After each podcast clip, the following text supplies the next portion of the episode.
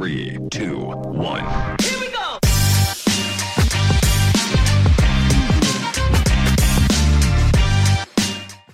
Bueno, gente, hoy el episodio de hoy, antes de eh, iniciar el episodio, les quiero pedir que muchas gracias por todo el, el apoyo y el seguimiento que nos están dando en las redes sociales y los suscriptores que tenemos y también en Instagram y en TikTok ahora, que también estamos en TikTok, por favor síganos allá.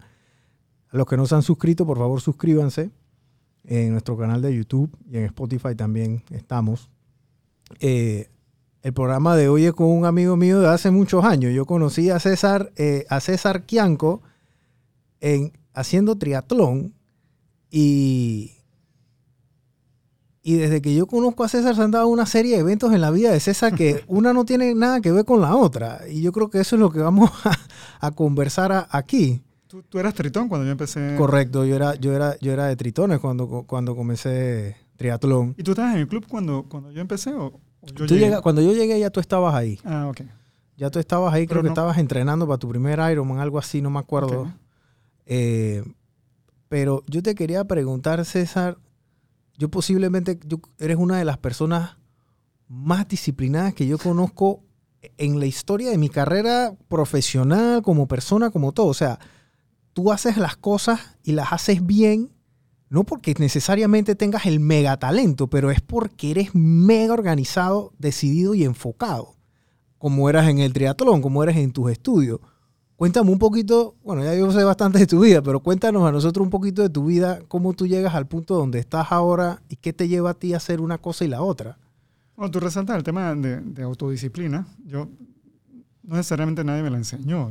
Yo- creo que un poquito tener que valerme por mí mismo, en- en- sobre todo en la escuela. Yo, yo fui a la primaria a la escuela de Montessori, en los primeros años, cuando se creaba la escuela. Quiere decir que los maestros no conocían bien el método y estaban experimentando con nosotros. Entonces, bueno, mi- mi- mis, mis papás me dijeron, oye, César, vaya, que vaya al experimento. Y en Montessori, cosas que yo resalto de ellos es, tú, tú tienes la posibilidad de hacer lo que tú quieres. Tú estudias lo que te interese y lo haces a tu ritmo. Y en esa época inclusive no había ni siquiera calificaciones. Es decir, que era, era un asunto de, de- del saber. O sea, toda primaria era sin, sin calificaciones, Hasta el último, hasta el último año, hasta sexto donde, donde, grado. grado, sí, hasta sexto grado, porque ya se acababa la escuela, Montessori no iba a tener versión secundaria, por lo menos para mi generación, yo soy la primera generación de Montessori, así que tuvieron como que en ese momento resolver el tema de grados para poder que, que esos muchachos, que éramos cuatro, ¿Y eso en qué año fue? estoy hablando del 78, Ok. Este, para que esos muchachos que habían estado durante 6, 7 años, preprimaria y, y la primaria completa, fuer- pudieran llegar a la, a la secundaria. Pero bueno, hago toda la referencia porque, porque me, parece, me parece que la clave de, la, de mi autodisciplina personal yo, yo la, se la adjudicaría a Montessori. Porque ya te digo, no había reglas, es decir, si tú quieres saber de cómo eran los, cómo eran los, los tiempos antiguos y los dinosaurios, tú, tú sabes, tú investigabas por tu propia cuenta y tú pedías ayuda de referencia, y, pero es una cosa que tú hacías directamente. Sí tenía el encanto de que tienes que compartir con la gente. Lo que, lo que tú aprendes, tú, tú vas y te sientas con los demás en círculo y echas tu cuento. Esto fue lo que aprendí de los dinosaurios. Eh, así que un tema de, me parece que Montessori hizo, hizo gran parte de lo, que, yo diría hoy es el resumen de la, de la autodisciplina. Sí, y si en efecto no es que no es que yo me preparé para ser autodisciplinado. Yo soy disciplinado porque, porque bueno, cuando, cuando tú me conociste, yo Eras disciplinado y ahora también. Sí, sí, pero, pero por ejemplo, yo entré, yo entré a hacer triatlón tarde en la vida. ¿no? Yo, yo no hacía deportes cuando estaba ni en la primaria, ni en la secundaria, ni en la universidad. Yo fui a estudiar, este, me, me gané una beca para ir a, hacer, a estudiar en una universidad donde el campus es muy grande. De hecho, le dicen The Farm, la, la, la granja, que es Stanford en Palo Alto. Y mi, mi, mi salón de clases quedaba lejos de donde yo vivía. Entonces, tú sabes, como para llegar allá, ¿qué, qué hacer? Entonces compré una bicicleta. Y bueno, la bicicleta como medio de transporte es el que me llevaba de, de la ala. Y tú te ibas desde, desde Stanford hasta tu casa, Sí, sí. que eh, quedaba como a cuánto tiempo. podrían ser unos 15, 20 minutos. Ok. No, no era, no era súper lejos, Ujú. no es súper cerca. Ahora yo pensaría eso estaba cerquita. Sí, ¿no? sí, sí. pero, pero en ese momento para mí era mucho, así que la bicicleta resolvía. Y, y digamos, por ahí empieza mi, mi acercamiento a la parte, a la parte deportiva. Ojo, ¿En en Stanford que estudiaste? ingeniería estructural. Ok. Ojo, le- le mis papás hicieron mucho, sobre todo mi mamá, para que yo hiciera deporte. Yo, yo no le hice caso. Hoy, hoy en retrospectiva yo digo, señores padres y madres, hagan actividad física con sus niños. Yo, yo, yo creo que, que en mi caso, bueno, es un poquito de regret, un poquito de debió haber sido y no lo fue. Ujú. Eh, pero bueno, también, otra vez, es de las otras cosas y te podría hablar de otras donde, donde en teoría llego tarde, pero la autodisciplina y la disciplina ayudan a, como ponerse al día. Claro. Háblame de esa experiencia allá en Stanford, porque hay mucha gente aquí en Panamá, incluyéndome a mí, lo único que sabemos de Stanford es que es una de las mejores universidades en el mundo, literalmente, ¿no? Entonces, muy complicado entrar allá. ¿Cómo ha sido ese proceso? Gente que quiere entrar aquí a Ivy League Schools, ¿cómo fue? Me imagino que el proceso es el mismo ahora que antes, es el mismo, mismo estándar de excelencia que ellos siempre buscan, ¿no? Yo, yo pensaría que sí. Este, bueno, oye, Stanford también habría que recordarlo por Tiger Woods, ¿no? O sea, que, que a pesar de toda su vida complicada que ha tenido, también fue un golfista que salió de ahí. Eh, sí, yo, yo, yo, yo me gradué de ingeniero civil aquí, en, en la USMA, en, en Panamá. Eh, y apliqué para una beca Fulbright. Quería hacer ingeniería estructural. Y mi familia, mi familia es inicialmente de ingenieros estructurales. Mi, mi abuelo que vino de Filipinas fue profesor de ingeniería estructural en la Universidad de Panamá. Eh, mi papá, que estudió en Estados Unidos, este, regresó y, y- y le enseñó a 25 generaciones de, de ingenieros. Wow. Eh, y yo inclusive seguía los pasos porque yo empecé a, prepararme, a ayudar a mi papá en, en- y dise- diseñé estructuralmente edificios y, y, y losas y diseñé cosas con él.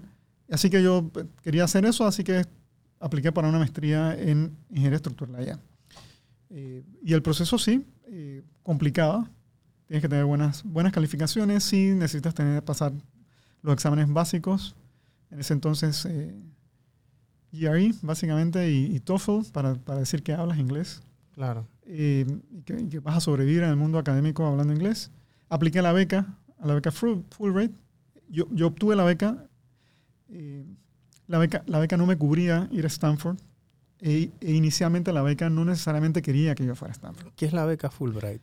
Beca Fulbright es una beca eh, patrocinada por el gobierno de los Estados Unidos. Tiene, cumple 75 años el programa. Wow. Este, lo- los Estados Unidos, eh, este, de- después, de la, después de la guerra, dice, vamos, vamos a encontrar un mecanismo de integrar un poquito la- al mundo y lo hacen a través de intercambios académicos. Ujú. Entonces llevan a, llevan a gente de los, del resto del mundo a las universidades americanas llevan estudiantes y, y- investigadores americanos a, al mundo. Entonces ese intercambio es Fulbright. Eh, bueno, e- eso es una beca muy prestigiosa.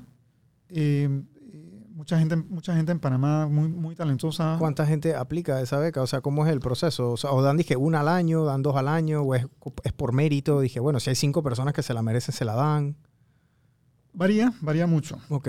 O sea, no es un Este, proceso escrito en piedra, pues. no. Es, No, no, no, no sé exactamente cómo es ahora, este, y debería saberlo. Pero, pero, pero básicamente en, en, eh, la experiencia que yo tengo es la gente, la gente que quería ir a estudiar a Estados Unidos eh, aplicaba la beca y, y un pool que va, que digamos iba variando en, en tamaño de un, de un año a otro. Pero probablemente, probablemente en nuestra época aplicaba unas 70, 80 personas y usualmente habían este, probablemente unas 7, 10 becas. ok. O sea, eso te da un poquito la, Ujú. la, la- la proporción. ¿no? Entonces había un, un proceso, un proceso riguroso, no solamente por la, por, la, por la parte académica que tienes que resolverlo con la universidad, es decir, tienes que considerar misión de la universidad. Primero. No, en el proceso. Ah, ok, durante el proceso. Sí, ok. sí. No necesariamente tienes que tener la admisión para pedir la beca. No, no- puedes pedir la beca y a- inclusive la beca algunas veces te ayuda a buscar universidad un poquito, de- depende del interés. Ok. Eh, pero luego el, el proceso local, eh, yo lo recuerdo como, como exigente porque además había, tú sabes, un proceso de entrevistas este, con, con ex becarios Fulbright y con gente de la, de, de la embajada americana. Entonces, digamos que eso fue una, una, una experiencia interesante. Y, y en, en el caso mío, que es el que, que- que recuerdo con, con una peculiaridad, es, me ofrecieron la beca y me dijeron, oye, las siguientes universidades son las universidades que te ofrecemos. Y yo dije, que yo no quiero ir a ninguna de esas universidades. Lo que yo, lo que yo quiero estudiar está en este otro lugar. Eh, y dice, bueno, este, nosotros, nosotros te puedo- la, beca, la beca te la has ganado, Este, no va a ser una beca completa si decides ir a otro lugar, pero además tú tienes que conseguir la admisión por tu cuenta. Entonces, bueno, todo el proceso de, de escribir a, a las universidades, que consiste no solamente en presentarles los resultados de los exámenes, sino además de escribir ensayos, porque quieres ir allá, qué es lo que quieres hacer. Ah, y una cosa importante de las becas Fulbright en Panamá es que hay el compromiso de regresar a Panamá y vivir, trabajar dos años enteros antes de querer hacer otra cosa. Es decir, que en principio, Ok. si, si tú quieres ir a Estados Unidos, estudias allá, no, no- no te deberías poder quedar directamente, sino que tendrías que regresar a Panamá, a, a regresar un poquito de, de ese intercambio. Tema de reciprocidad, ¿no? Sí, y antes, antes de, de optar por, por volver. Ujú. Creo que en el, en el- lo, que, lo que quieres al final no es que la gente venga dos años y se regrese a Estados Unidos, quieres que, el- que esos dos Se años queden aquí, se- ¿no? te quedes Claro. aquí, ¿no? Y, bueno, tiene, tiene otra vez, tiene otra vez el, el encanto de hacerla. Ahora, ahora hay bastantes otros programas que, que tienen la embajada de intercambio, hay programas que tienen que ver con, con liderazgo, hay programas que, que invitan a, por ejemplo, a gente de medios, eh, a comunicadores de, de, digamos, de nueva generación, para que Ujú. conozcan un poquito con los medios americanos. Ujú. Eh, hay programas que tienen que ver con, con los profesores, que, que son programas muy específicos para de temas de docencia Ok. además de otros de, de investigación. Yo, yo, yo, bueno, yo obviamente le, le- le guardo, le guardo mucho cariño y respeto y, y mis relaciones con, con la embajada son buenas en el sentido de que, de que ellos me brindaron la oportunidad de ir y en reciprocidad, pues yo, yo, yo suelo conversar y, Claro. a- y hablar de, la- de las cosas buenas que tiene. Ojo, en mi caso, cuando, cuando llegamos a Fulbright, a mí, a mí me eligieron para un programa que, que era como, como un- una introducción a la vida universitaria en Estados Unidos. Y me mandaron a, una universidad en Seattle, eh, donde habían otros 50 Fulbrighters del mundo. Y esa fue una experiencia maravillosa. Porque toda esa gente venía un poquito con la... Iban a estudiar cosas totalmente distintas a la mía. Iban a universidades completamente distintas. Eh, no, todos, no todos íbamos a la misma universidad. eh, pero gente muy talentosa. Y el común denominador era el filtro Fulbright, Sí, ¿no? O sea, correcto. que había, había excelencia ahí también, sí, ¿no? sí, sí, sí. Y, y las conversaciones desde... hey, nos- nos- la parte divertida, entre comillas, era vamos a ver Brave Runner. Tú sabes, vamos Ujú. todos juntos ya a ver la película. Y después la gente se queda dos horas conversando. Filosofando. de- filosofando de Blade Runner. Entonces digo, bueno, ok. Y, y otra vez, había gente de toda, de toda naturaleza. Había, tú sabes, Claro. Yo recuerdo que mi roommate era un muchacho coreano, y me parece que era del área de finanzas, eh, crack con los números, tú sabes, tipo súper, súper... Yo soy disciplinado, el tipo era más disciplinado que yo, lejos. Wow. Pero luego había una, una hoy por hoy es una, una líder en, del, del movimiento feminista en Sudáfrica, por ejemplo.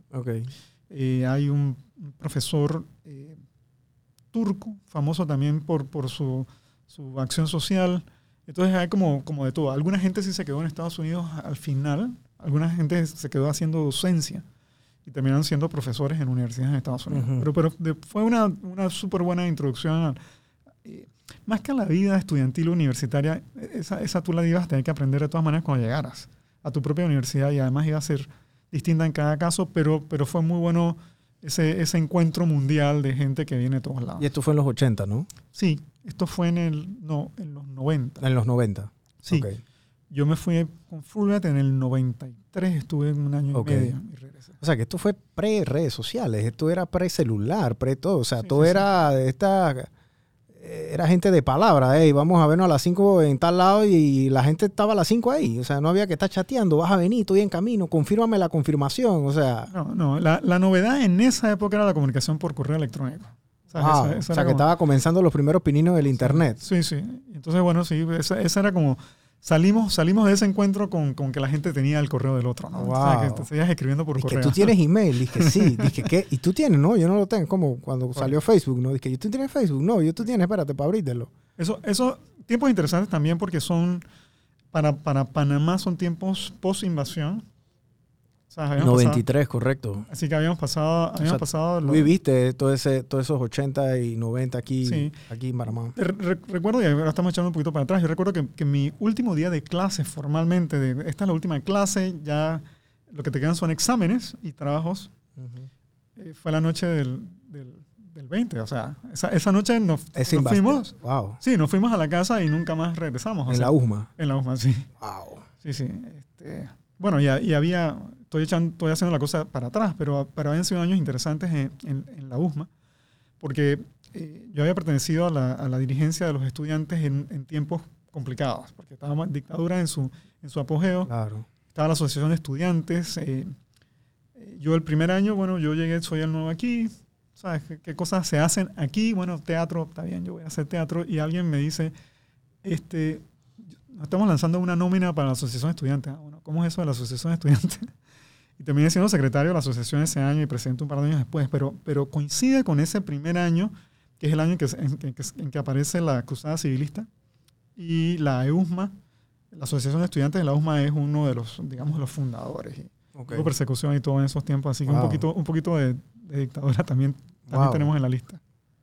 Entonces, llegas a Stanford, vas a, a esta mega universidad, o sea, todos los genios salen de ahí básicamente, ¿no? Y, y, y, ni siquiera lo estoy exagerando. ¿Cómo fue esa experiencia cuando regresaste de vuelta a Panamá? Porque la gente que estudia afuera y después regresa a Panamá, como que a veces hay un shock en todos los sentidos, ¿no? O sí. sea, acá las cosas se manejan un poquito diferente. Interesante también porque yo antes de irme a estudiar había empezado a trabajar en, en, en construcción. Yo, yo, hacía diseño, uh -huh. diseño estructural, eso, eso me permite ir a Stanford. Y había trabajado con, digamos, con el taller de, de mi papá, diseñador de, de, las Torres Miramar. Este, y, y, digamos, un poquito creador del ambiente técnico para que se construyan los edificios altos en Panamá hoy por hoy. Entonces, bueno, le tengo, le tengo obviamente un gran, gran, una gran estima y un gran Mucha gente le tiene un gran estima.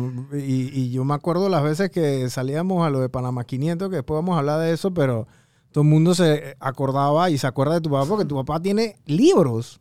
Sí, por sí. el ingeniero César Quianco, ¿me explico? Sí, o sea, pero varios libros, no uno, varios. Ahora, ahora, podemos, ahora podemos hablar de eso, porque también es un, un aporte intelectual muy importante. Pero yo había empezado a hacer construcción, es decir, había empezado a trabajar con, con una empresa con una empresa que se llama Estructuras Postensadas, que es una subsidiaria de ingeniería RM. RM la gente lo, uh -huh. la, la, conoce porque uh -huh. ha, hecho, ha hecho mucho en, en la construcción privada, especialmente en, Panamá. Entonces, este, con el grupo de, de, de Roberto Roy, de, de, Jaime Jovaney, de Laurencio Jaén, eh, yo empecé a trabajar en la parte de cables, que era la instalación de cables postensados. Esa, esa, es otra historia, pero también es revolucionario, es decir, porque los, los edificios altos que conocemos aquí se hacen gracias a la, al uso de, la estructura, de, la, de las estructuras potenciadas. A esa tecnología. Sí, entonces, bueno, yo, yo aprendí a diseñarlos, yo lo diseñaba. Eh, pequeño paréntesis, cerca de, cerca de Stanford estaba hay una compañía que se llama Adapt, de como adaptarse. Y esa compañía diseñaba software para el diseño de luces potenciadas. Entonces, un poquito, un poquito la, la, conexión, ¿no? Yo, yo quería ir a Stanford porque además iba a tener la posibilidad de conocer a Villan Alami, que era el creador de esto. Y eso, eso, eso un momento dado pasó. Pero, pero ya, ya había empezado a hacer un poco, de, un poco de construcción. Y cuando me fui a hacer, a estudiar estructuras, parte de, del, del journey del, del, recorrido personal de uno es, diseñar estructuras es algo muy delicado, ¿eh? porque tú dices, bueno, tú estás, tú estás sentadito con tu hoja de papel, tu calculadora, tu pluma, tu computadora, tú tienes que aplicar, tú sabes, la, la ciencia conocida y tienes que asegurarte que la cosa no se vaya a caer. Porque detrás de eso la gente va a vivir, va a tener actividad, y entonces tú, tú sabes, tú no, tienes, la vida, que tú tienes la vida de mucha gente literalmente en tus manos en ese momento. Es correcto. Entonces, eso, eso requiere, un, requiere estar como en paz, desde mi punto de vista, en paz para, para diseñar. Y yo, yo no es que lo, no logre estar en paz, pero por otro lado, soy una persona que está bastante activa e inquieta por, en otras cosas. Yo, yo dije, tú sabes que a mí me gusta más el tema de la gerencia de construcción que la parte del diseño estructural. Y fue una decisión tardía, porque ya me había ganado la beca, ya había conseguido la misión Stanford y ya estaba en Stanford. Cuando decido no voy a regresar a diseñar. Entonces, esa, esa, esa pregunta que tú me haces de cómo es ese regreso es un poquito distinto, porque cuando yo regresé, yo regresé con la decisión de ir a hacer otra cosa después, más encaminado a la parte de... de pero ya habías terminado el tema del sí, diseño. Pero, ya, pero ya, había, ya había terminado la, la, el diseño y la parte de maestría también. Okay. Una, una cosa que, que siempre me gusta me gusta mencionar es, cuando uno va a universidades eh, de primer mundo, Stanford es una de ellas, el programa de ingeniería estructural de, de aquellos, de aquellos tiempos es un, un programa muy destacado. Eh, uno dice, yo yo voy a aprender muchísimo. ¿Sabes? Na- nada de lo que yo he aprendido hasta ahora lo voy a ver. Y un poquito en, en- en homenaje a, en homenaje a mi papá, tengo que, tengo que decir que sí, yo di, yo di, yo di una clase súper buena con un profesor que se llama Helmut Grablinker. Es un, es un austriaco que enseñó en, en- Stanford en nuestra época y él era el, el profesor de diseño estructural. Mi papá aquí enseñaba diseño estructural, ¿ah? cuatro cursos de diseño estructural. Y el último curso de mi papá es diseño de edificios altos. Bueno, eso era, ¿no? Cómo, cómo garantizar que, que- que- que todas las cargas están entendidas, que soporta gravedad, el peso propio, que soporta el viento o el sismo, que se, que se tuerce correctamente. Bueno, eso es lo que nos enseñaba mi papá aquí.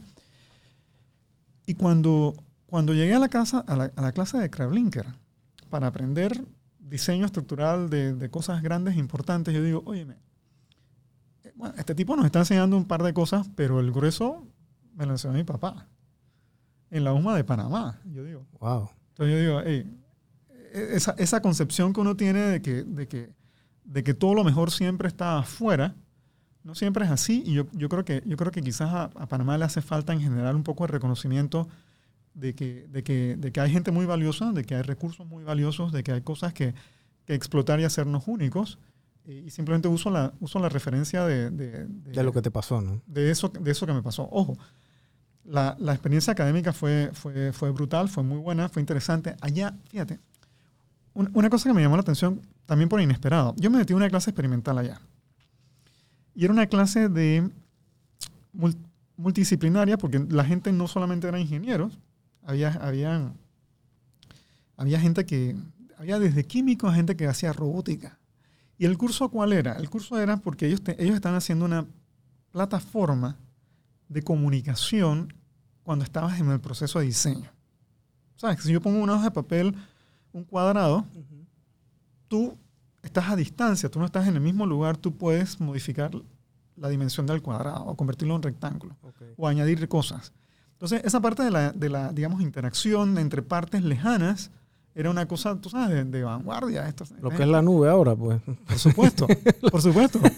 Ah, ¿Viste la luz? Es decir, Sí, yo, claro. en ese entonces, yo en ese entonces me parecía una cosa, tú sabes, O sea, lo que no están viendo que tienen, que están peladitos, o por lo menos que tienen menos de 20 años, era una nube, pues. sí, el equivalente a una nube con Que todo todo. el mundo ar- eh, modifica el mismo archivo a la vez, ¿no? Así es. Y, y en, en aquel entonces era una cosa súper experimental, este, donde, donde no podía todo el mundo simultáneamente cambiar cosas, sino que, bueno, yo voy a cambiar algo y le toca avisar a todo el mundo, voy a cambiar esto y anunciarle, he cambiado esto. No te puedes meter en el archivo. Exacto, no hagas nada en este momento mientras hago este cambio. Pero, pero, pero fíjate, hoy por hoy, este, probablemente 25 años después, Es muy transparente. es eso. abs- eh, eh, o sea, la gente, la gente dice cómo esto, esto siempre existió y así hacíamos juntos y los niveles de colaboración, este, a nivel, gracias a plataformas tecnológicas, desde, desde gente que está editando un texto a gente que está haciendo diseños nucleares, pues lo haces con, con ese mismo esquema de comunicación. Entonces, por, por ejemplo, parte de la, de, digamos, de la experiencia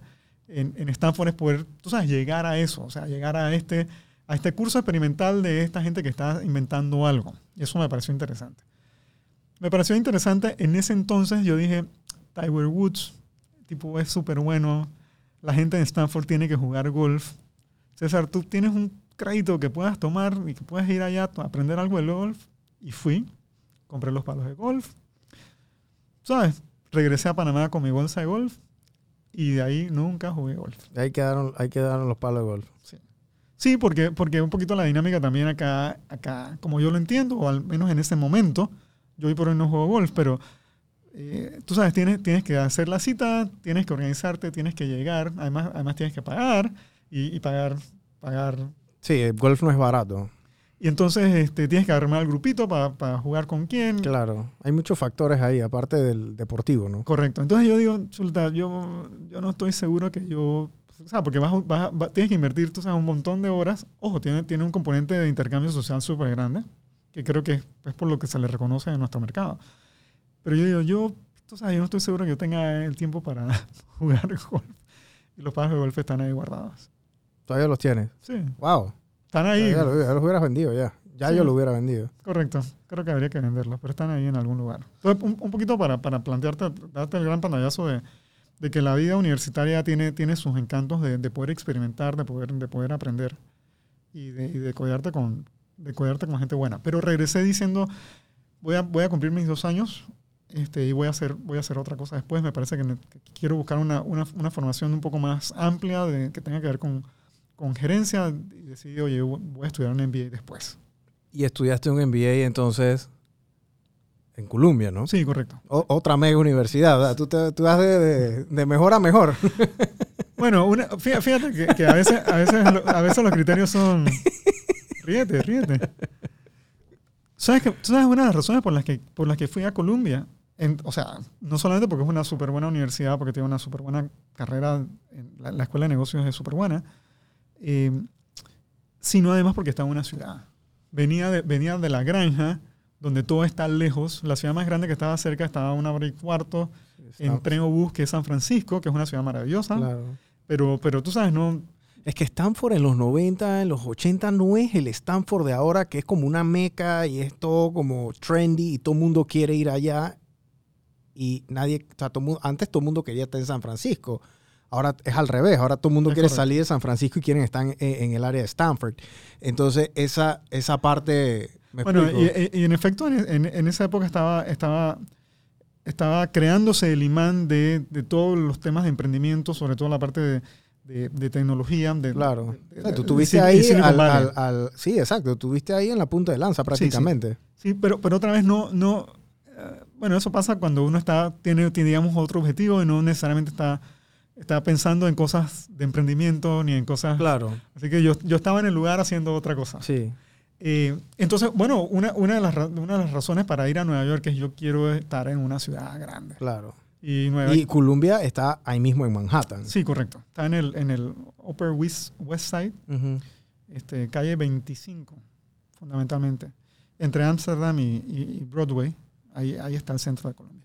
O sea, que estuviste ahí en donde, donde todo nace, ¿no? Donde, to- donde todo pasa, ¿no? Que es Manhattan, Nueva York. Sí, sí, sí. ¿Y ahí, Eh, ahí tuviste cuánto tiempo? ¿Dos años? Dos años. Dos años. Wow. Este, y otra vez, bueno, sí, la, la, la academia dura, el ingreso complicado, ahí, ahí estabas.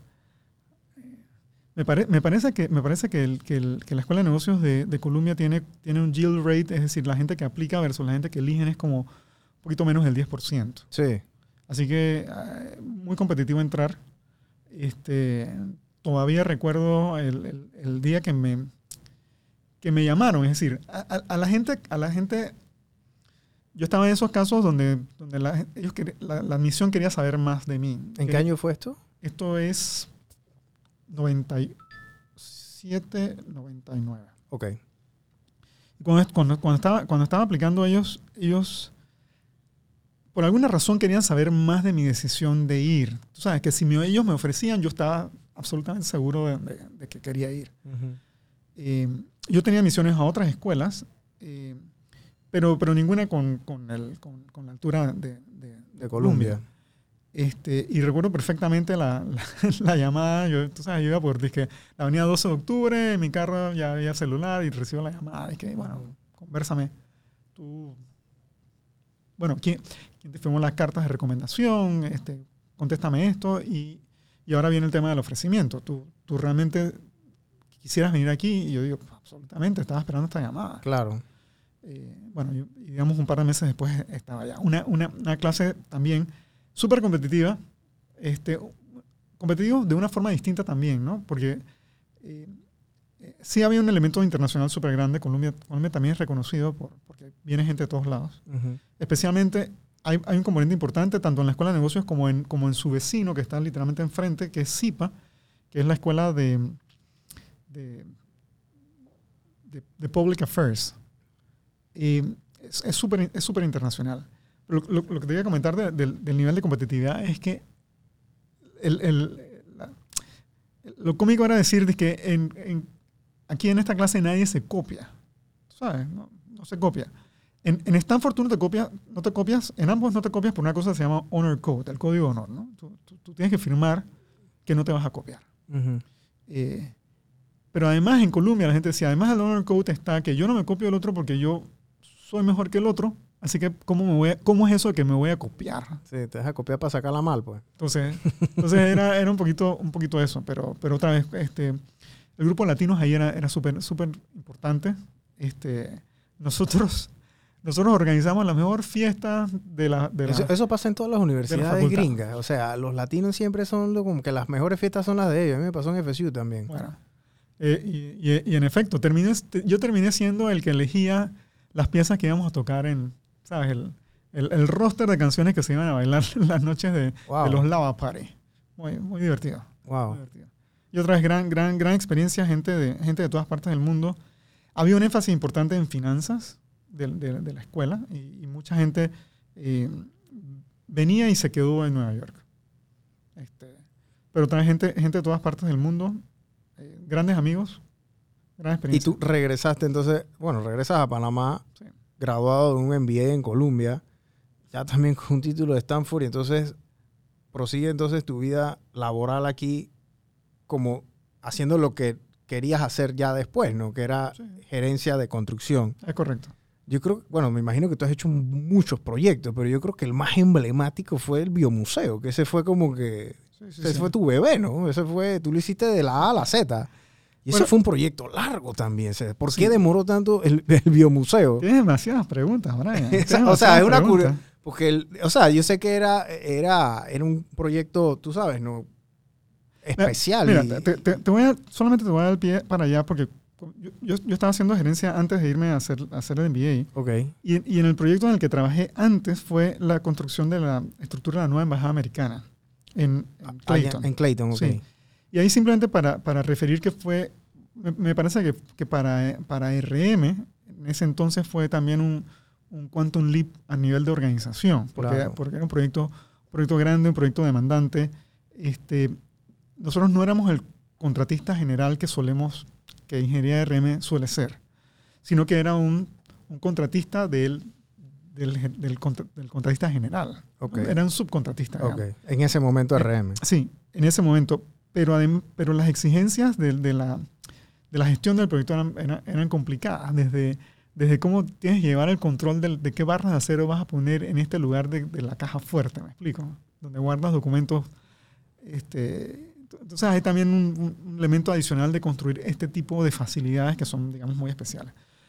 Cuando regresé del, del, del MBA, RM necesitaba un gerente para construir un proyecto que se estaba que estaba empezando otra vez. Es decir, había empezado, había empezado, habían hecho el movimiento de tierra, habían puesto como la primera piedra del biomuseo, Ujú.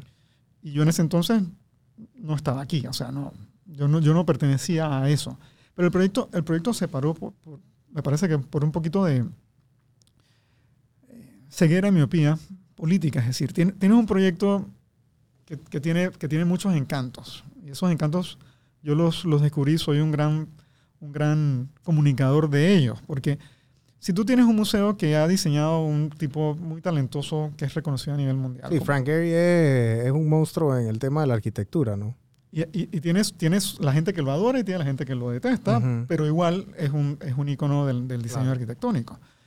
Y luego tienes una historia que contar súper interesante, que al final te dice, oye, ¿cómo ha evolucionado el mundo y cuál ha sido el rol tan importante de Panamá? Que gracias a Panamá existe el mundo como lo conocemos hoy. Entonces, si, si tú dices eso, yo digo, oye, la gente, todo el mundo tendría que estar un poquito alineado con esta historia. Es decir, todo el mundo debería decirle al resto del mundo por qué Panamá es tan importante. Entonces, bueno, ese, ese, ese, ese, ese cuento yo lo interioricé muy rápido. Todo esto, todo esto porque voy a regresar a la miopía. Tienes un proyecto súper interesante que, que pasa de un gobierno a otro. Y en, el, en ese pase, el, el nuevo gobierno dice, Pausa. alto, ¿qué pasó aquí? ¿Cómo es esto? ¿De qué se trata? ¿Por qué este proyecto es millonario? ¿Por qué lo están haciendo ustedes? Y entonces tienes dos años para que la gente investigue qué es lo que estaba pasando. Dos años son un montón. ¿ah? En construcción son siglos. Y, y- y- y para, la, para la gestión para la gestión gubernamental y, y que eso yo creo que yo creo que hay que hablarlo en algún momento para la gestión gubernamental esos dos años se supone que no son nada eso es business as usual pero para para, para una gestión de, de- de querer hacer las cosas y hacerlas bien tú no puedes tomarte dos años investigando si lo que lo que empezaste estaba bien o mal Y hay muchos ejemplos hoy por hoy, ¿ah? Y tan sencillo como que qué vamos a hacer con el puente de las Américas. ¿Qué vamos a hacer con el, con el túnel Claro. para cruzar el metro? Entonces yo digo, tú, tú no echas para atrás decisiones tan importantes por, por el prurito de, de investigar qué, qué es lo que está pasando, porque tienes Claro. una duda. Claro. Bueno, resulta ser que por un tema absolutamente coyuntural, cuando reinician el proyecto después de dos años de, de, de para, este, el, el original gerente de construcción no estaba. Tipo no está para esperar dos años. o sea, Claro. tipo está para hacer otra cosa. Sí.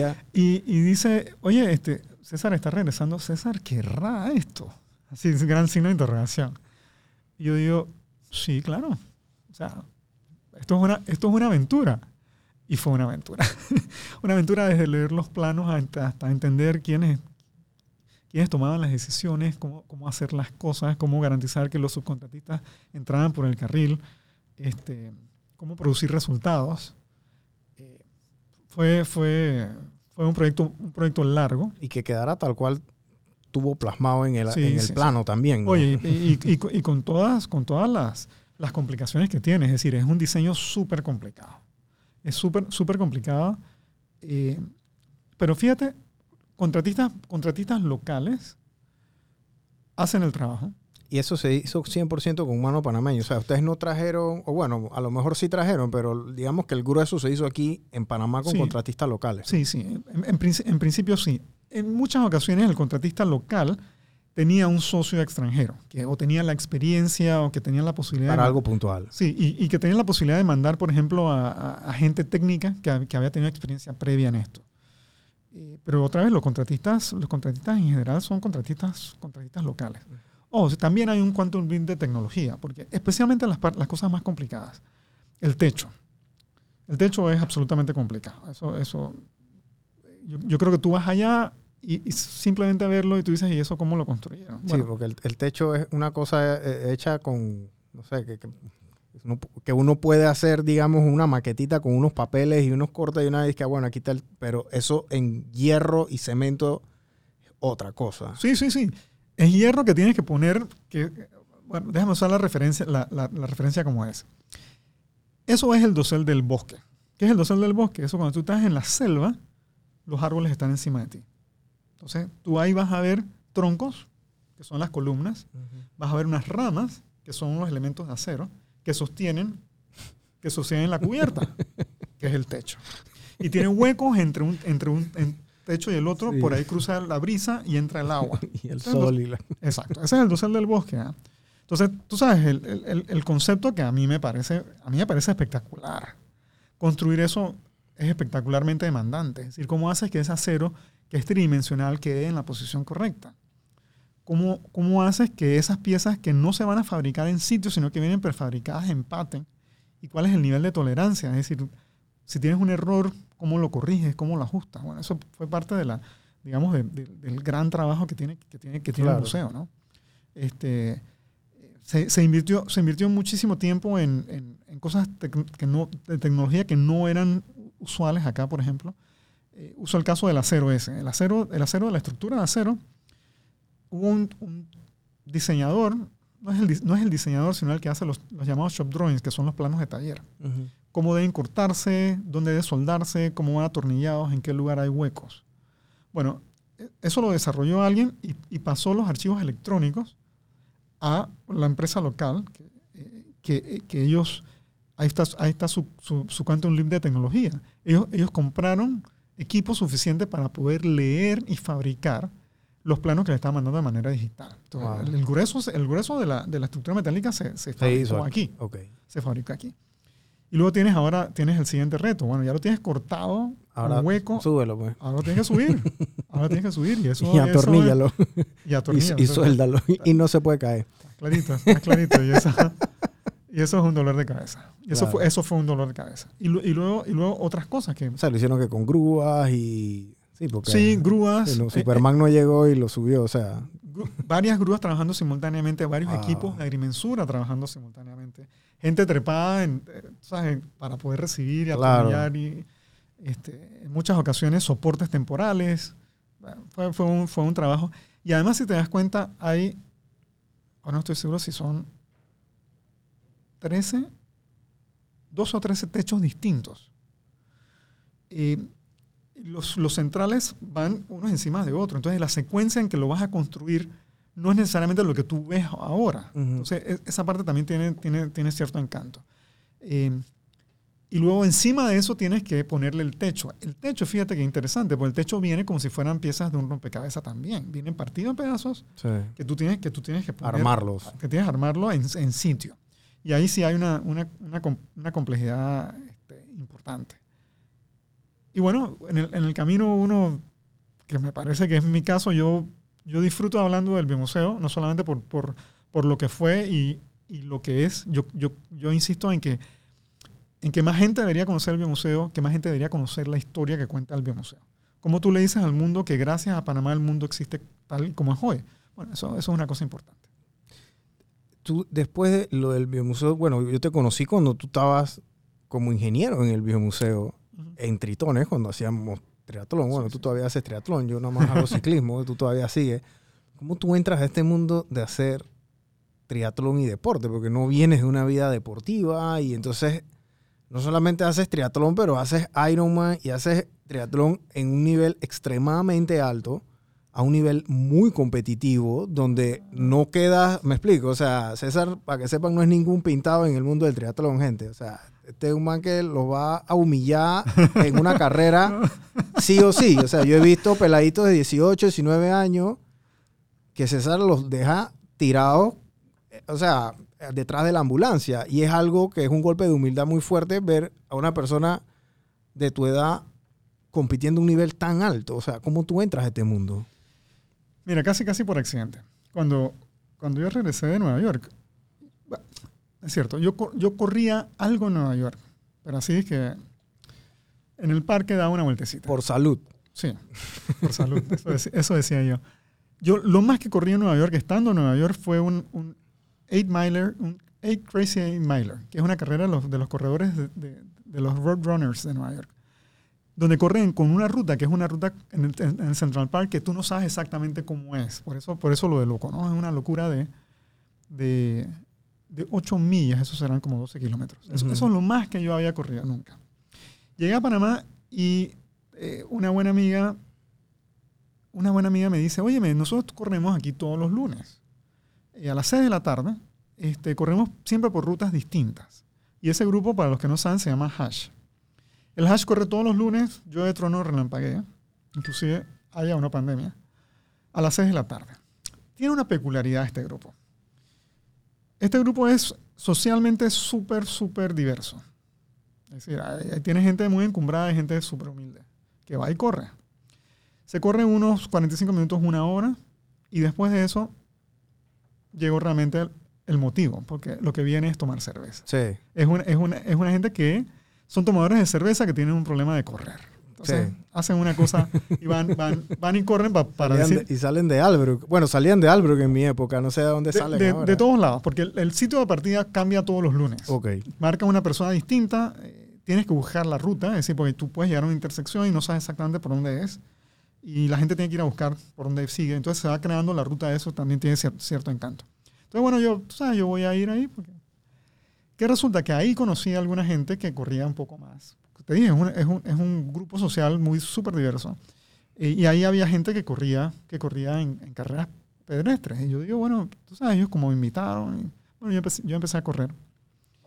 Este, y poco a poco empecé a correr, tú sabes, bueno, 10, 15, 21. Llegué a 21 y le decía a la gente públicamente, 21 es la distancia correcta. Es la distancia perfecta. Tú cuando terminas quedas adolorido. Al día siguiente tú estás razonablemente bien y al tercer día tú estás haciendo tu vida absolutamente normal. Uh -huh.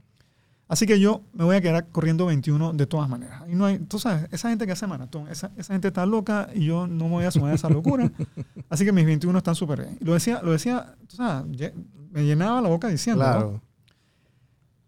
Pero el problema es que todo pez muere por la boca. Me inscribí en una media maratón este, que se organizaba en Multiplaza y había unos premios al azar. De la gente que corrió, tenía un premio para ir a la maratón de Chicago. Era la inscripción a la maratón y era el boleto aéreo. Oye, tómbola, pap, César Kiamco va al maratón de Chicago. Digo, ¿cómo? Yo, o sea, yo, yo dije que maratón, no, ¿cómo es esto? Bueno, tienes cuatro meses para entrenar. Entonces empecé a correr la distancia larga y entrené para hacer, para hacer ese, ese Chicago. Fíjate, fue, fue, fue una cosa interesante también. Ese año hizo mucho calor en Chicago. Fue excepcionalmente caliente. Yo me acuerdo, yo vi documentales y que la gente se desmayaba. Sí, Hubo hasta un man que se murió y todo. exactamente. Tienes, tienes la, tienes la referencia muy clara. Wow. me acuerdo Hay, hay- clarito. hay unos tramos en Chicago que están cubiertos de árboles. Tú sabes, ese es el momento en que tú tienes sombra. Y yo, yo pasaba por ahí, no sé, kilómetro 35, digamos, de una carrera de 42. Y, y la gente estaba sentada. Yo veía, a la gente, yo veía como mucha gente sentada. Yo, yo, no- yo, no, yo no me había enterado de qué era. Yo seguí. Me llamó la atención, pero bueno, yo, yo seguí. Tú eres de Panamá, papá. Usted Sí, viene pues, de Panamá. pero- Esto pero- es un día normal acá. ¿ah? Eh, pues, Es que yo no, o sea, como yo no sentía nada extraordinario, yo decía, esa gente que hace ahí debe ser, que no entrenaron bien. Entonces, yo, bueno, yo, sé- yo Forrado sé. en calor. Llegué al kilómetro, al kilómetro 40 y había unos policías. Había una fila de policías, literalmente bajándole el paso a la gente y encontraron la manera de que no siguieran. No, no tienen que terminar, háganse para acá y sálganse. Y yo digo, yo vine hasta aquí. Tengo 40, 40 kilómetros hechos, me quedan dos para llegar a la meta. ¿Cómo así que yo no voy a terminar? Y me, volteé- me hice a un lado y, y esquivé al policía. Cuando llego me entero. En efecto, los DNF fueron súper altos en, en aquella ocasión. Orden de magnitud es que 25%, que es un número súper alto para una maratón grande. Y, y cientos de personas, creo que 400 personas en el hospital, chorro deshidratados. En el, en el kilómetro 21, en la media maratón, habían sacado a la gente y la habían devuelto en buses a la, a la- a la partida. Yo, yo- yo- yo no me había enterado de esto. estaba en CNN. O sea, Bueno, la, gente la gente corriendo y los montaban a los buses. Eso fue una locura. Bueno, yo, y yo llegué y digo, pero, pero es que Panamá, en retrospectiva, Panamá es así. Es decir, es lo que, es lo que habíamos Esto es un domingo en la mañana, a las 7. O sea, Bueno, y esa fue mi primera experiencia bienvenido al mundo del maratón. Entonces hice, hice, hice ese maratón muy entusiasmado. Este, dije, voy a hacer Nueva York. Fui a Nueva York. Y después de Nueva York me empezó a molestar la asiática. Estuve, estuve literalmente parado con dolores increíbles. Eh, fui al verme al neurólogo, hice los exámenes de rigor. El neurólogo dice, mira, hay 10% de las personas que tienen esto que requieren operación. Tú no necesitas operación. Pero tú no vas a volver a correr nunca más. Digo, yo aquí para mis adentros, ¿cómo así? Es decir, eh, a César no le digas que no puede hacer cosas porque, porque ganas, tú sabes, el, el espíritu interno te dice, ¿cómo así que tú me estás negando correr? Y el tipo ahí como para, para, para, para consolarme me dijo, lo, lo que sí puedes hacer es ir a nadar. Y eso te va a convenir porque tú sabes, vas a fortalecer el, el core y, y eso te va a ayudar para, para que la, la ciática no te moleste. Y así, de esa forma llegué de alguna forma al mundo del triatlón. Porque empecé a nadar y la gente decía, oye, ya que estás nadando, tú sabes... sí, sabes, nomás sí, así mismo fue conmigo. Entonces, ya tú tú- nada. correcto. Bueno, y sabes manejar bicicleta. Y bueno, Eso corres lo de menos. correcto. Y así, como si fuera ya y el, multiplaza. Y en el camino encontré gente que estaba haciendo tri y que, y que me dieron, digamos, una, una bienvenida sencilla a eso. En aquella época, el, el triatlón de Portobelo era el triatlón El digamos, top. Más grande. Sí. Sí. Entonces, eh, bueno, yo, eso, ese, ese se usa montañera. Yo no tenía bicicleta aquí. ¿ok? Y, y entonces yo dije, bueno, voy a comprar una bicicleta. Compré una, una bicicleta montañera y empecé a, a entrenar poco a poco. ¿no? O sea, Solo. Sí, solo, solo, solo. Eh, un día, sí, sí estaba de alguna forma vinculado porque me interesaba el tema de la, de la, de la UTP, de la, de la Unión de Triatlón de Panamá, porque, bueno, ellos eran los organizadores de los eventos. Así que un día, un día dije, tú sabes, yo voy a ir allá a ayudar, a ser voluntario. Y, oye, y todavía creo en eso hoy por hoy, cosa que, que me parece hay que hacer. Es decir, toda la gente que participa en organizaciones deportivas debería Tiene ser que ser voluntario. voluntario. Debe ser voluntario Para porque que la vivan. Sí, porque, porque tú no sabes el esfuerzo que hacen los voluntarios por un lado, Sí. y tú como deportista tienes, tienes la posibilidad de, de- de brindar siendo voluntario. Que la mayoría de esas a carreras se dan gracias a los voluntarios, Es correcto. no a los, no a los atletas. Y a mí, a mí me parece que esa es una, una deuda que, que- que tenemos aquí. Eh, Pero dicho eso, este, empecé a hacer, ¿qué fue lo, qué fue lo primero que hice? Ah, hice una, una carrera accesible, entre comillas, que, era el triatlón de Coronado. y, y bueno, ahí em- empecé, yo terminé mi carrera. yo, vamos, vamos a ver cómo me va. Y luego mis amigos, algunos venían del hash, que, que los había conocido del hash, estaban haciendo triatlón y dice, César, tú debes venir con nosotros a hacer el triatlón de Portobelo. ¿Cómo es eso? Cuéntame un poquito.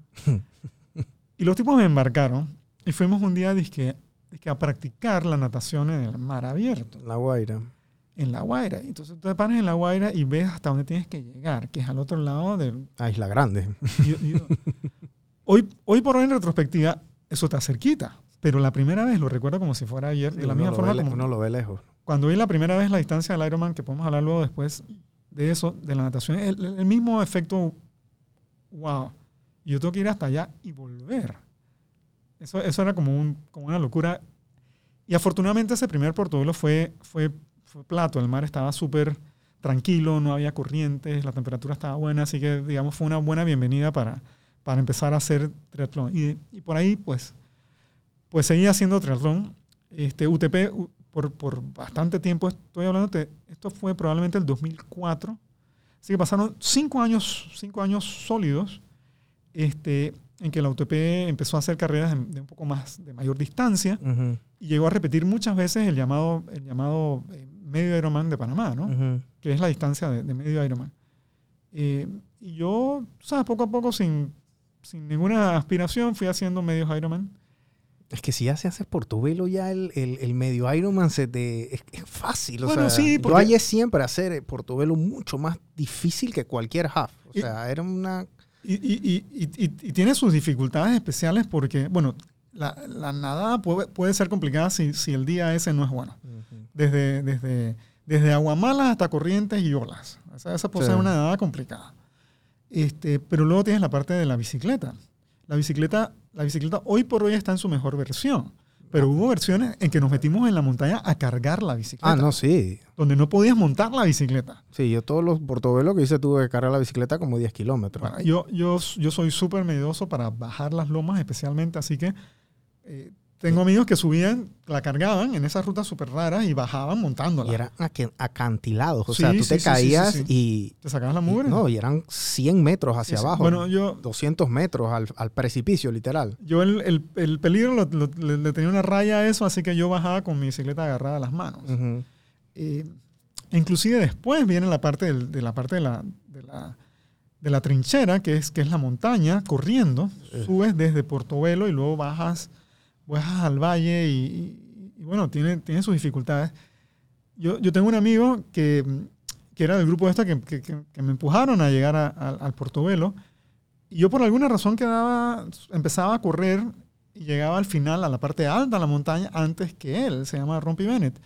Y cuando, cuando yo iba a mitad de la montaña bajando, él decía, César, voy por ti. Y el tipo, que es una gacela bajando y que no le importa el peligro, él bajaba, ¿sabes? Y me sacaba, Wow. me sacaba un kilómetro y llegaba ya a la parte, a la parte plana y bueno, después lo alcanzaba nuevamente. Pero digo, la, la bajada para mí era siempre, siempre fue un tema de, de dificultad y bueno, hay gente, hay gente que son que son súper buenos. Son más atre- Sí, atrevidos, ¿no? Súper, súper, súper atrevidos.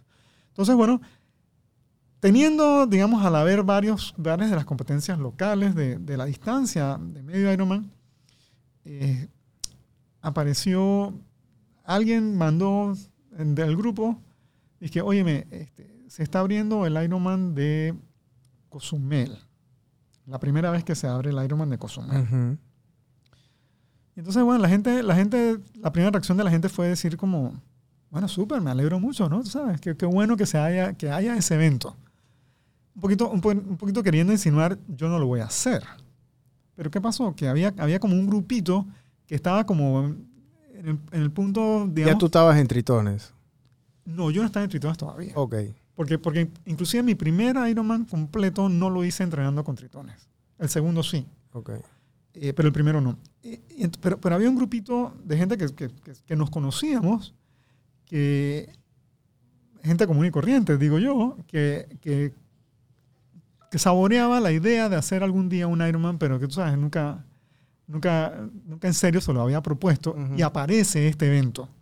Y dice, nadie dijo nada. Así, un grupo de, ¿sabes? 8 o 10 personas eh, que, tú, que básicamente están, digamos, al mismo nivel tuyo, que son amigos por eso.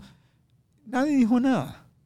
Y a la hora, la verdad, Todo el mundo se había inscrito. Todo el mundo se había inscrito. Callaos. Se había, se- al, final, al final se inscribieron, se inscribieron como 40 personas. ¿ah? Sí, yo, yo, bueno, yo no hacía triatlón por ese tiempo, pero Ramsés fue esa vuelta Sí, sí, también. Ramsés me acuerdo que Ramsés fue esa vuelta y. Ahí está Eladio, pero Eladio ya había hecho otros, pero Sí. el Eladio está en ese grupo. Eh, otra vez Rompi Roger Bennett claro. y Alexei Oduber. Había un, había un grupo grande. Es Sí, decir, sí. Se, inscribieron, se inscribieron 40 personas y a la hora, la verdad, partieron 29. 29 es un número enorme. O sea, pongámonos en perspectiva. ¿ah? 29 personas haciendo Ironman de Panamá. Eso es un chorro de gente. O sea, para que entren en contexto, gente, el Ironman, la distancia full son 2.800 metros 3.800. 3.800, perdón, metros de natación. Después que nadas, tienes que montarte en la bicicleta 180 kilómetros, ¿ok? De ciclismo. Y después tienes que bajarte y correr una maratón completa que son 42 kilómetros. Esa es la distancia full Ironman y eso, 29 personas de Panamá se inscribieron en ese momento para eso. Se inscribieron como O sea, 40. Se inscribieron 40 y 29 fueron, fueron a la 29, partida y, y los 29 terminamos. ¿ah? Eso, eso creo que también fue muy, muy positivo. Pero Te, te voy a poner la- las distancias en perspectiva.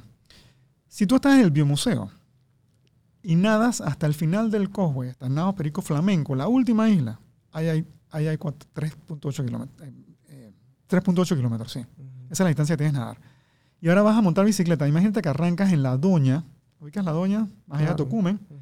y vas montando bicicleta hasta Penonomé. Esos son 180 kilómetros. Y luego te bajas y corres de Penonomé hasta Aguadulce. Hay tantos 42. Esa es, esa es la distancia para que tengamos la referencia, la referencia de- de- del evento. Y es un evento que usualmente hay que completar en menos de 17 horas. Correcto. Porque Ese- te cierran la meta, o sea, Sí, te sí. recoge una ambulancia, literal. Sí. Hay, hay eventos que son un poquito más rápidos, donde los, lo- los tiempos son, son más cortos. Especialmente en, en Europa, que, que son circuitos más rápidos, inclusive los, los bajan a 16, 15 horas y media. Wow. Sí, sí. Así que bueno, empe- empecé, empecé haciendo esa. Después, después que terminé ese, ese triatlón de ese, ese Ironman de Cozumel, regresé y me presenté donde Marcos. Marcos Antonopoulos, el coach de, de, de- de tritones. Nuestro coach. Y le dije, Marcos, tú sabes, yo quisiera este, nadar, ¿no? Porque el, el cuco es nadar. Yo quisiera que me ayudaras a, a mejorar mi natación. Entonces él así como, tú sabes, calladito dice, bueno, mira, yo la verdad es que no te voy a ofrecer natación. Si tú quieres, puedes venir a entrenar triatlón. Y yo dije, pero yo solamente quiero natación. Pero aquí solamente hay triatlón. Entonces, ¿sabes? La, la conversación no evo- evolucionó mucho hasta que, hasta que, me, hasta que me inscribí. Entonces, bueno, empecé, a- empecé a entrenar con, con todas las virtudes que tiene entrenar, entrenar con un club, porque otra vez había entrenado solo para ser el primero. Eh, y entrenar con un club, y, y en ese entonces Tri- Trituras tenía un Era bueno, enorme. muy grande y, y- y- y tenía un gran nivel, es decir, había gente súper competitiva, muy buena. ¿Te acuerdas una foto que nos tomamos en el Administration? Éramos como 100. Es Tú posible, sales en esa foto. es posible, pero, pero Éramos como muchísimas. 100 no- tritones entre los niños, los adolescentes, todos. Sí, o sea, sí, era sí. una locura. Y digo, bueno, formalmente fue el primer, el primer club de triatlón que, que tuvo, que tuvo el país. Este, y, y- y me parece que el, el gran, el gran logro de, de- de Marcos y, y Elena y Eric es, es poder enseñarle a los niños a hacer, a hacer tri. Sí. Una escuelita. Ojo, no, no, no es una cosa sencilla para, para los niños, porque, o sea, no es, no es un deporte, sino que son tres. Este, eh, y, y bueno, hay, hay algunas otras cosas que estudiar, porque inclusive los, los niños y los jóvenes lo entrenan, pero cuando se van a la universidad lo dejan y algunos regresan después. Entonces ahí tú sabes, hay como un, Muy pocos. bueno, muy poco, válido. Válido, pero lo que quiero decirte es que, lo que, quiero decirte es que, que logran asociar la actividad deportiva de triatlón con, con la escuela súper bien, Sí. pero no es muy compatible con el tema de la universidad. Mm. Eh, bueno, yo vengo de una escuela distinta, yo empecé De viejo. de viejo hacerlo, de viejo hacerlo, así que, bueno, eso es. Y hoy, no, ¿Cuántos, cuántos, cuántos Ironman has hecho en total? 13, Full. full, Y medios, no Y- sé, ya se te, pero No. van arriba de los 30. Yo, no los cuento. No, yo yo, hice como 7. Yo creo que los 7 tú los hiciste también conmigo. yo, yo, yo objetivamente no tengo la cuenta exacta de los, de los, de los, me- de los half que he hecho.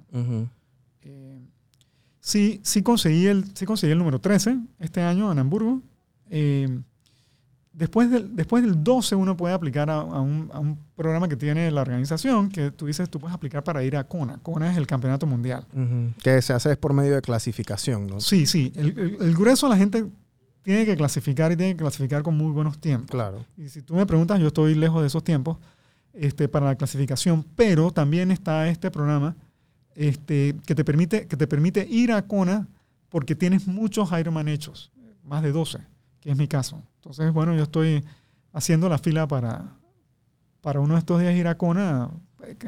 Kona es el, el- el sitio al que todo el mundo quiere Claro. ir si ha O sea, hecho como la utopía, ¿no? Todo el mundo quiere llegar allá. Sí, sí, sí. sí. Bueno, y ya te, ya te digo, yo, yo a Kona llegaré por un poquito de disciplina, más, más que por ser el más rápido en la cancha, ¿no? Claro. Tú, eh, otra cosa que César hace, que bueno, entre tantas cosas es, César también, tú eres, bueno, no sé si cantante, pero, o sea, eres, ¿cómo se dice eso? Co- ¿Corista? Corista.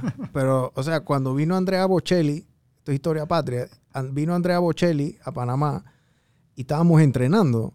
Y César nos dice a nosotros, no, que ten- tengo que terminar rápido porque tengo que ir al concierto de Andrea Bocelli. Y todo mundo, pero esa es la humildad de César, todo mundo pensando que César iba como un espectador más. Y al día siguiente sale César en el escenario con Andrea Bocelli, porque tú eras corista del, de- del- espectáculo cuando vino él aquí a Panamá. Yo, yo, canté por mucho tiempo con Música Viga, que dirige Jorge Ledesma Bradley. Eh, es un coro súper interesante. eh, yo, can- yo canté por muchos años allí. Yo, yo conocí a Jorge cuando estaba en la, en la universidad, en la USMA. Porque él, él- él- él era el, él era el director del coro de- que no existía en la UMA. ¿ok? Y ese año que él llegó, él empezó a buscar gente y yo, yo, yo realmente no tengo una buena voz. Este, yo no canto solo nunca. Eso, así como correr la maratón de Panamá, nunca. Yo can- no canto solo nunca. Pero en coro, el coro es la suma de las partes. Claro. Y, y esas son cosas que, que se aprenden con, con gente como, como, como Jorge. Así que no había mucha gente que, can- que quisiera cantar en el coro de la USMA y yo me levanté la mano y fui y empecé a practicar. Eh, teníamos, teníamos un corito sencillo con un repertorio súper pequeño. Y cuando, cuando terminé la, la universidad, pues ya no pertenecía al coro. Y, y Música Viva estaba en un periodo que estaba, estaba reclutando gente. Y lo, lo- lo que hizo, lo que hizo el maestro es nos pidió que audicionáramos a un grupo de la gente que estaba en la USMA, que había sido parte del coro de la USMA, y que nos sumáramos acá. Y, y bueno, pero fue un proceso de, de audición, ¿ah? Ese de que vas y cantas a ver si realmente sabes la pieza y si afinas y si puedes llevar Claro, no van tiempo. allá, eso no es rosca ahí, pues. No, no, no, no, no. Eso es un coro, un coro muy exigente. Yo, yo Excelencia, lo que te caracteriza, César. pero yo, yo, yo inclusive, ya te digo, llegué, llegué, yo fui a ver, yo fui a ver un coro, una presentación del coro cuando ellos cumplieron 20 años. Yo nunca había escuchado a música viva y los escuché cantando esa noche. Yo, tú sabes, se, se te erizan los ojos del cuerpo, cómo esta gente puede hacer música tan buena. Yo dije, a mí me, me encantaría cantar, pero así como una cosa es que me encantaría cantar con ese coro. Y, y, y después terminé participando en el coro por, por, por mucho tiempo. Entonces, el coro también, cosas de las que hacía, especialmente cuando, cuando tiene artistas internacionales o, o- o- sí, artistas internacionales, es servir para, para hacer coro acompañante. El caso de Andrea Bocelli es, un- es uno de ellos. Wow. Este, y sí, bueno, sin duda, música vida forma parte de, de la, de la otra vida que no es ni académica ni profesional de, de César. Tú haces el app, haces un app porque me, me dijiste un día, me llama César y me dice, quiero hacer una aplicación. Y nosotros en ese momento hacíamos aplicaciones y, y la verdad es que en ese momento yo no entendía bien el concepto de lo que era Panamá 500 Ok. hasta que tú me lo explicaste ya en vivo, porque me lo habías dicho por teléfono y después me lo explicaste en vivo. Y yo dije, wow, esto es una tre- tremenda idea que, o sea, y era algo, en ese momento yo te dije, esto va a ser algo extremadamente retador. Pero tú lograste, el tema de los 500 lugares creo que era la ubicación de los lugares, no solamente eso, sino que tú llegaste a tener como un curador o una persona que fuera idónea históricamente en hablar de ese lugar. Eh, hiciste una especie de, de- de reto o challenge de, de buscar los lugares.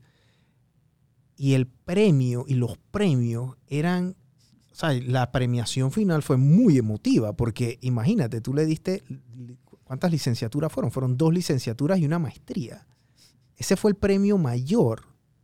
O sea, ese es un premio que esta gente ha seguido cosechando, porque ese premio nunca lo van a poder regresar, me explico, eso va a quedar en su cabeza, ¿no? ¿Cómo fue, cómo, cómo, cómo tú te inventaste esto? Mira, yo, yo, yo sé si todo el mundo tiene claros cosas, las cosas maravillosas que no explotamos suficiente. Ya, te hablaba del, bueno, el canal es uno de ellos. Yo creo que deberíamos hablar de la presencia, de la existencia de Panamá como tal, que, es la, historia del biomuseo que les he mencionado antes. La ciudad de Panamá, en, en 1519 se funda. Quiere decir que hace un par de años, en, el, en 2019, cumplía 500 años.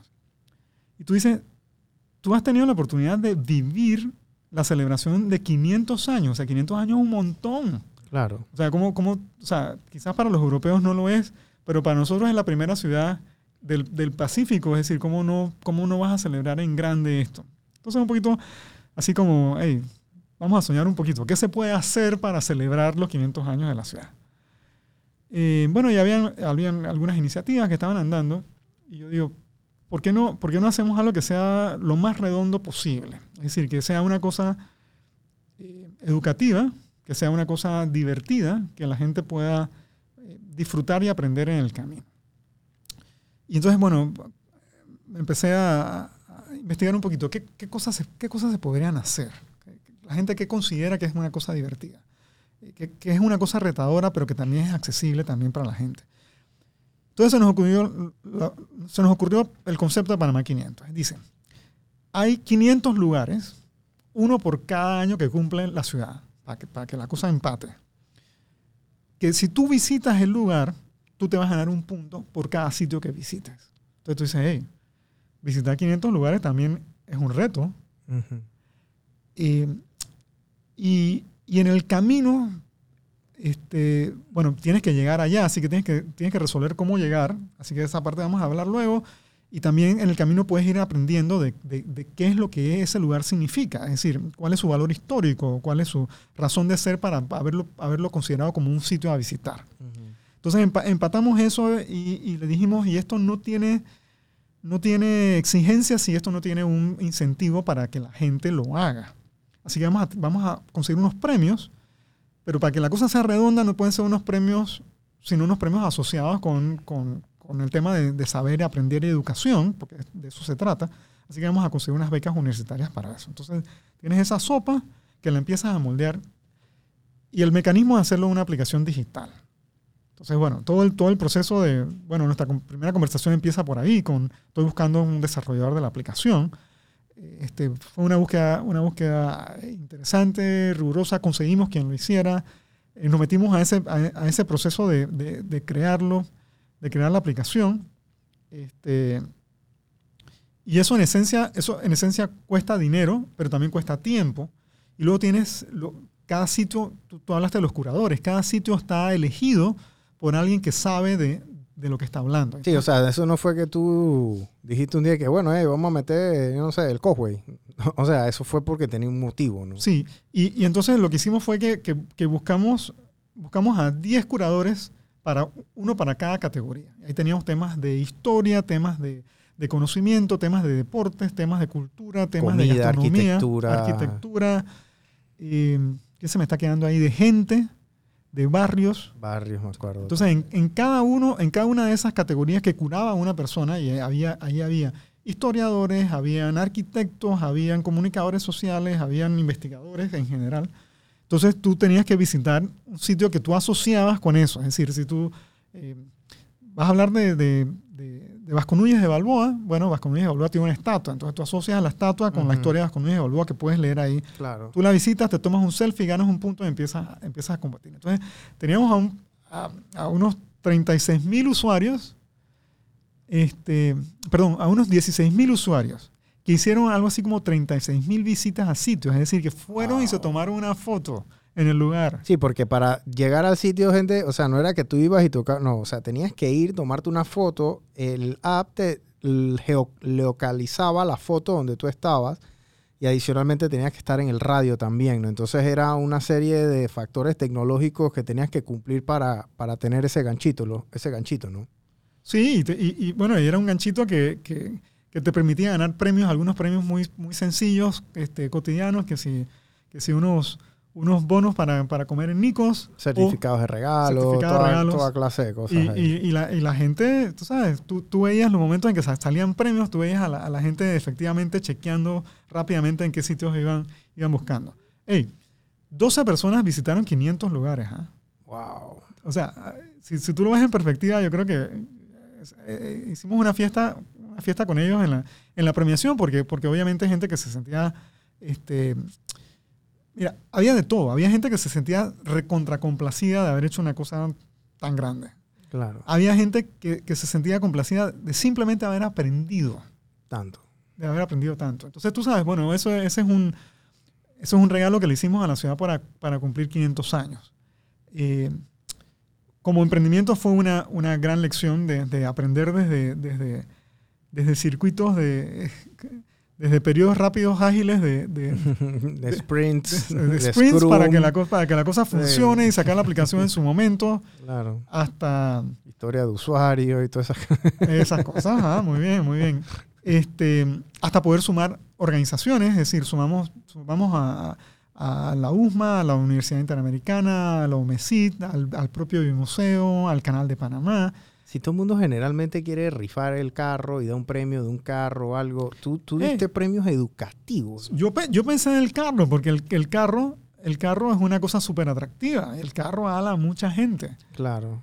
E intentamos el carro, pero, pero no, encontramos, no encontramos momento ni apoyo para el carro. Sí.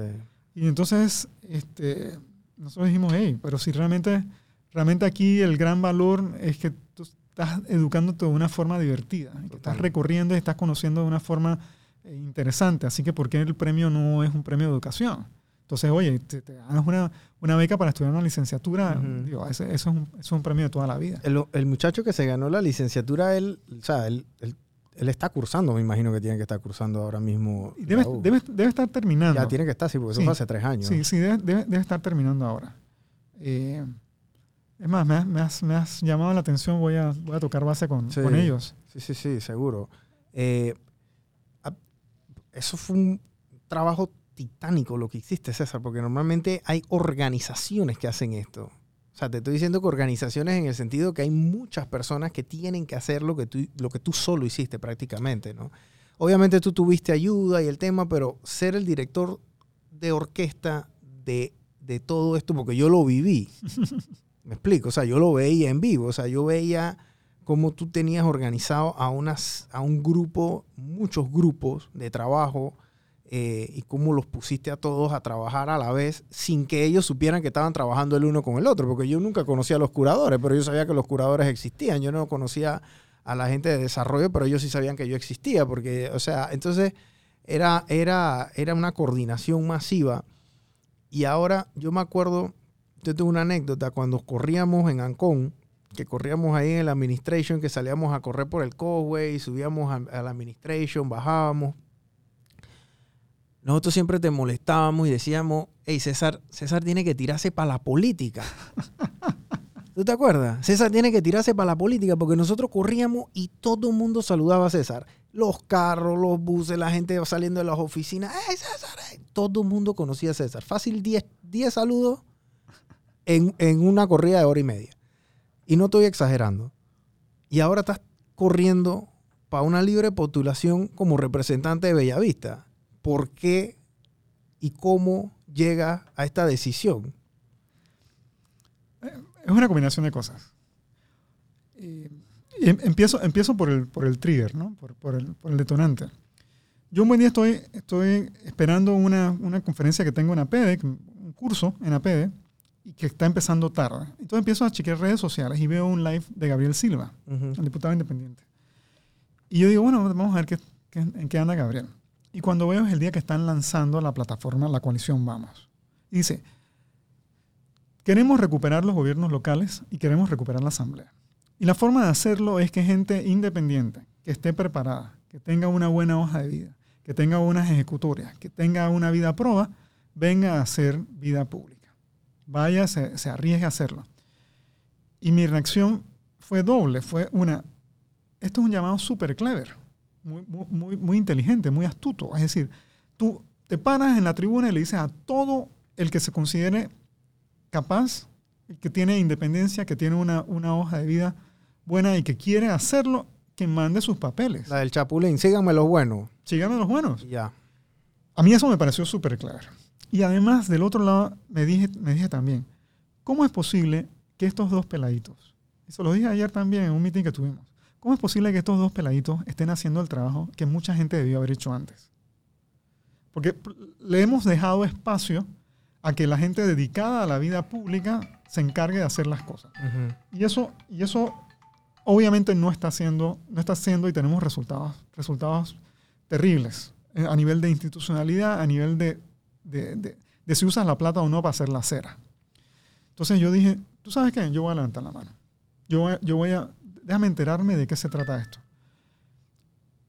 Y cuando veo, descubro que ellos tienen organizado un, un proceso de selección, es decir, tú tienes que mandar tu hoja de vida, tienes que contestar unas preguntas, este, tienes que presentar tus ideas, tus ideas básicas, este, tienes que someterte a una entrevista y, y después de la entrevista, si, si, ellos identifican que hay potencial, te, te, te mandan un formulario que es una declaración de intereses para que lo llenes. ¿Cuánta plata tú has ganado en los últimos 15 años? ¿Dónde has trabajado? ¿A qué junta directiva has pertenecido? ¿Cómo te han pagado eso? ¿Tú cuánta plata tienes guardada? Wow. Y yo digo, chulo, esto, esto, es un, esto es literalmente un desnudo público violento. Claro. Pero por otro lado también te da, digamos, la certeza de que, de que, de que quieres hacer la cosa bien, de que quieres hacer la cosa ordenada. Entonces, bueno, me, he sometido a esto. Eh, decidí aspirar a, un cargo de representante de corregimiento también por, varias razones. Y la, primera es que estoy haciendo esto del servicio público formalmente por primera vez y me, parece que, siendo un, novato debo empezar por el, por el, por el primer paso. Este, además, porque parte de lo que hemos hablado a lo largo de, de, de, hoy es que yo soy un tipo de hacer cosas.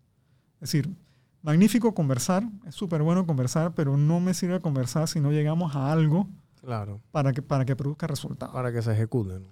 Y, y lo, lo, estoy haciendo desde, desde, desde un corregimiento también que, que, que, que tiene el potencial de, de constituirse en el, en, el, en el, corregimiento de buenas prácticas modelo que permita inspirar y permita ayudar a otros gobiernos locales. Claro.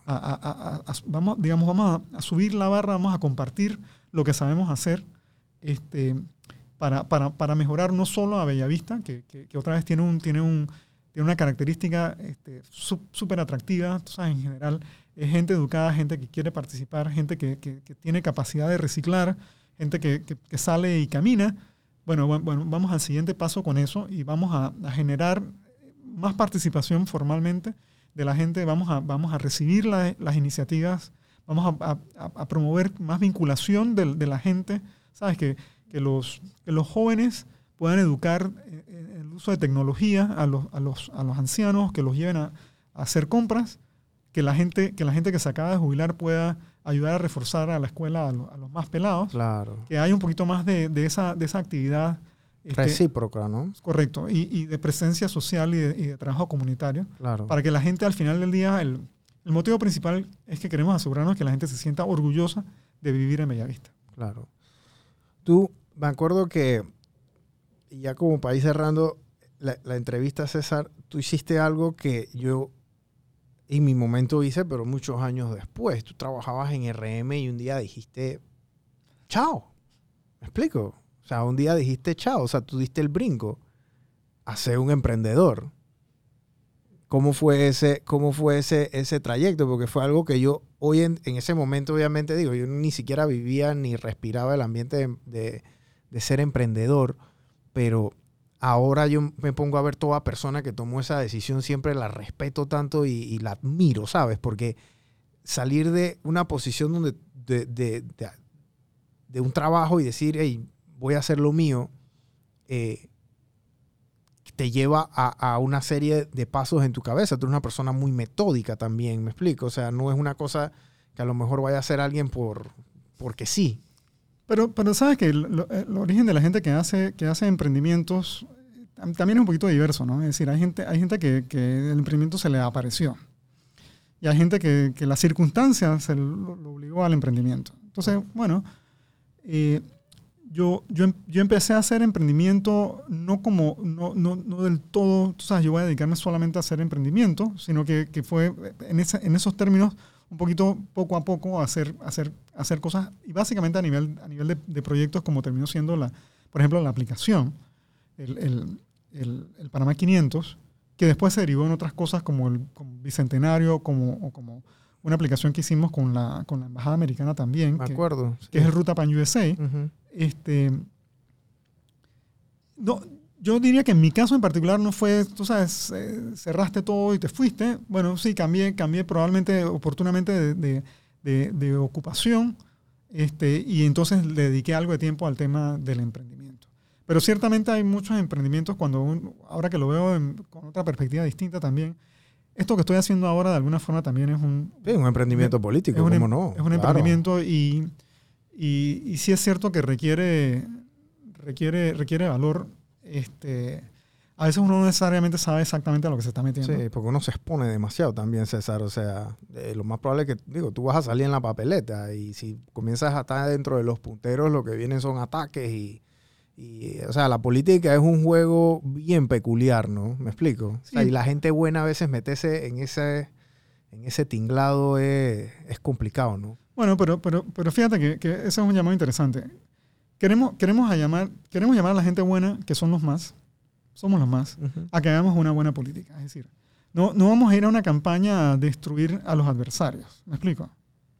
Yo, yo, siempre, uso, yo, yo siempre uso de referencia que, que a la primera persona que le escribí diciéndole lo- la decisión que había tomado fue, fue a mi amiga que es la suplente actual del representante de, de- de corregimiento, me explico. Es decir, o sea, porque, porque hay cosas como de, de civilidad este, y de caballerosidad que deben ser como, como cosas Claro. mínimas. Y eso es atípico lo que hiciste. O sea, eso- no es normal. pero lo, lo- lo que, lo que quiero decirte es que tam- tampoco, tampoco, tampoco aspiro, hasta por negativa, no quiero verme envuelto en, una, en, una- en un enfrentamiento de, de- de una, de una campaña donde nos estemos sacando trapos. Es decir, ese no, eso no es lo que estamos buscando. claro. Y queremos asegurarnos de que la gente que, que- que- en efecto somos más, la gente, la gente que piensa que se puede hacer una buena política esté, esté de acuerdo Que y haya una contienda electoral de altura, ¿no? Así es, así es. Vamos a hablar de ideas, vamos a hablar de propuestas, vamos a hablar de capacidades. Claro.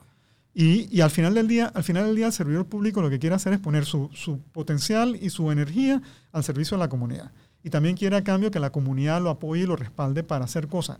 Y el servidor público tiene que atender a todo el mundo, no importa de qué partido eres, no importa si votó por ti o no. Total. Pero entonces, ese tipo de cosas, como, como tú dirías, son como, son como, como cosas demasiado básicas que uno no tendría que estar haciendo. Sí, son ni- lógicas, pero no son apli- la gente no la aplica, pues.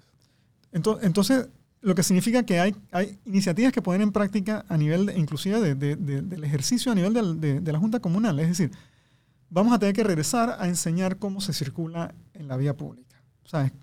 ¿De qué lado de la acera caminas? ¿Quiénes tienen derecho? ¿Quiénes tienen prioridad? Que la gente te diga buenos días y que la gente te dé el paso. Bueno, a lo mejor tenemos que regresar a hacer cosas como Mocus en Bogotá para enseñar a hacer esas cosas y convertirnos, que yo, yo creo que tenemos un gran potencial de hacerlo, en el, en el corregimiento de la cortesía, me explico, es decir, eh, que la gente se sienta orgullosa de decir buenos días, de decir pase y de abrir la puerta. Claro. Entonces, esa, esa es un poco la, la- la buena política que buscamos. Qué bueno. Bueno, gente, eh, el episodio de hoy fue con César, un poquito más largo de lo normal, pero yo creo que aquí podemos hacer dos o tres más de estos con todas las, todas las anécdotas y todas las, todos los capítulos de la vida de César, desde ir a Stanford, desde regresar, ir a Columbia, sobrevivir la selva que es Manhattan, eh, después regresar a Selvio Museo, después hacer un monumental con una serie de, de- masiva de usuarios en, el Panamá 500 eh, y ahora eh, los pininos en una vida pública política, o sea, ha hecho y se me olvidó la carrera deportiva también, entonces y la de cantante, y la de teatro que no conversamos de esa, pero también hay teatro metido ahí. Entonces hay de todo un poco, ¿no? Así que muchas gracias César por haber venido aquí a, a Emprendementes y que y conversar con, con todos nosotros. Gracias. Gracias a ti, Brian. Saludos. 3, 2, 1.